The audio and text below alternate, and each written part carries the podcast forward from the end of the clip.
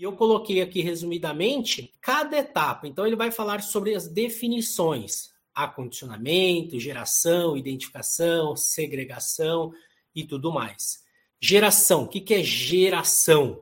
Você usou uma luva de sangue, né? Você gerou, você vai descartar num lixo saco branco que está identificado, ok? E já segregou, ou seja, você já separou do restante. Aqui, assim como você utiliza uma lâmina de bisturi, uma agulha, você utilizou e já segregou através daquela caixa de pérfuro cortante que está identificado, tá?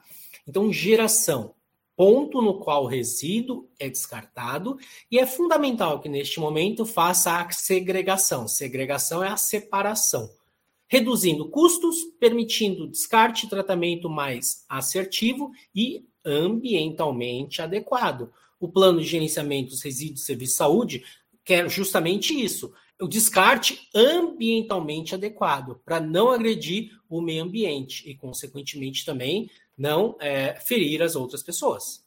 Identificação. Medidas que permitem o reconhecimento dos riscos presentes nos resíduos acondicionados de forma clara e legível em tamanho proporcional aos sacos, aos coletores e ambientes de armazenamento.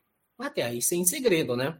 Segregação, separação do diversos resíduos de acordo com a classificação, seja ele do grupo A, B, C, D e E conforme as características físicas, químicas, biológicas, estado físico, especialmente os riscos envolvidos. Dando sequência, acondicionar. O que é acondicionar? É guardar. Então, é a guarda de coletores de resíduos. Pode ser externa, no ambiente exclusivo, ou seja, naquele armário, naquela, naquela salinha que tem paredes laváveis e tudo mais, que vamos falar na frente. Ou pode ser também o armazenamento interno e temporário. Coleta, que é remoção de resíduos de saúde, usando técnicas que asseguram a preservação das condições de acondicionamento, e armazenamento, que é a guarda do, de coletores de resíduo. Então, pode ser também interna, externa ou temporária. Tem o transporte. O transporte pode ser interno ou externo. Interno, né, consiste na transferência interna dos pontos gerados até o abrigo temporário. Exemplo, é, você usou aquele luva, gás contaminada com sangue naquele saco de lixo branco. Ah, o cara da coleta não vai passar hoje. Então você tem que transferir, vai fazer esse transporte interno do local que você fez a geração e a segregação até o local onde você vai deixar. Isso é o transporte interno, onde você vai abrigá-lo temporariamente, seja interno ou externo. E depois, transporte externo, é retirada do abrigo externo até a unidade de tratamento, ok? Ou ainda disposição final ambientalmente adequada. Destinação, então, para onde vai esse lixo?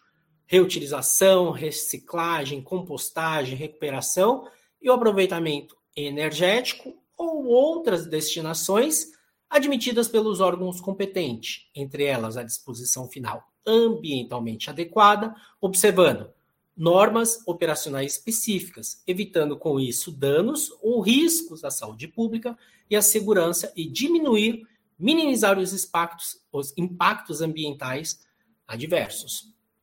E a disposição final, arranjo ordenado de rejeitos em aterros, considerando as normas operacionais específicas. Novamente, evitando danos à saúde pública, à segurança minimizando os impactos ambientais, ok?